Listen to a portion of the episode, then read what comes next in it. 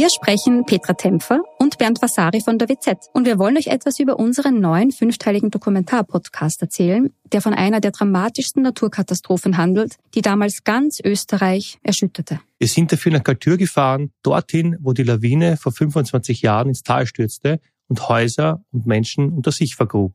31 Menschen starben, darunter zahlreiche Kinder. Wir haben nach Antworten auf die Frage gesucht, wie es überhaupt zu dem Unglück kommen konnte und wer damals die Verantwortung getragen hat. Gibt es überhaupt einen Schuldigen? Die Kaltürer haben uns auch erzählt, wie sie die Tage nach der Katastrophe erlebt haben. Der damalige Bürgermeister war übrigens Anton Matle, der heute Landeshauptmann von Tirol ist. Ihr könnt unseren Podcast Galtür, der weiße Tod unter wz.at hören und auf allen Plattformen, wo es Podcasts gibt.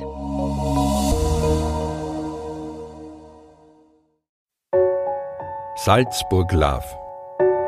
Salzburgs schönste Liebesgeschichten. Ein Projekt der Salzburger Nachrichten und Story.one. Ein Klassentreffen mit Folgen. Eine Geschichte von Jeff.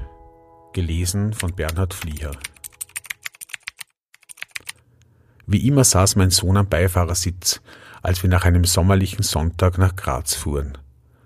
Ein Jahr ging das schon so. Ein Wochenende fuhren mein Sohn und ich nach Salzburg, das nächste kam meine Freundin in die Steiermark.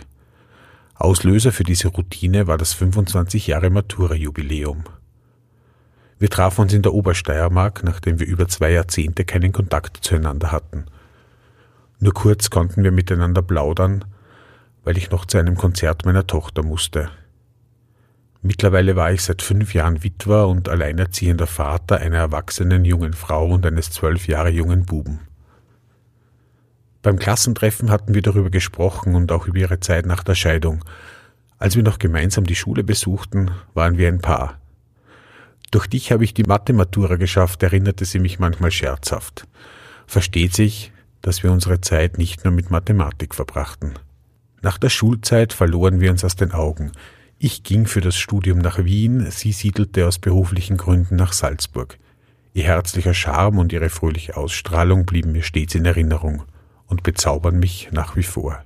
Das wurde mir beim Matura-Jubiläum bewusst. Fast alle, die zugesagt hatten, saßen schon in der Gaststube und warteten auf das Essen.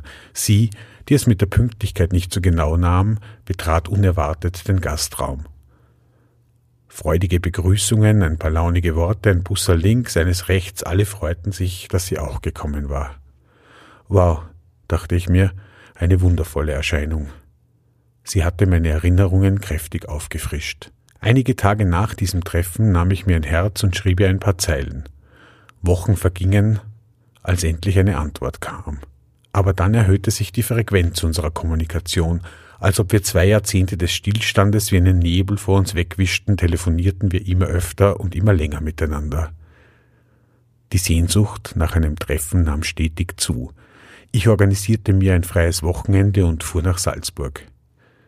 Das läutete den Beginn unserer Wochenendbeziehung ein, bis mein Sohn ein Jahr später, während der sonntäglichen Heimfahrt, meinte, er könne sich gut vorstellen, in Salzburg zu leben – diese überraschende Aussage löste eine organisatorische Dynamik aus. Mein Sohn, der sich in der Schule mehr Sport wünschte, ergatterte den letzten freien Platz in einer Salzburger Sportmittelschule.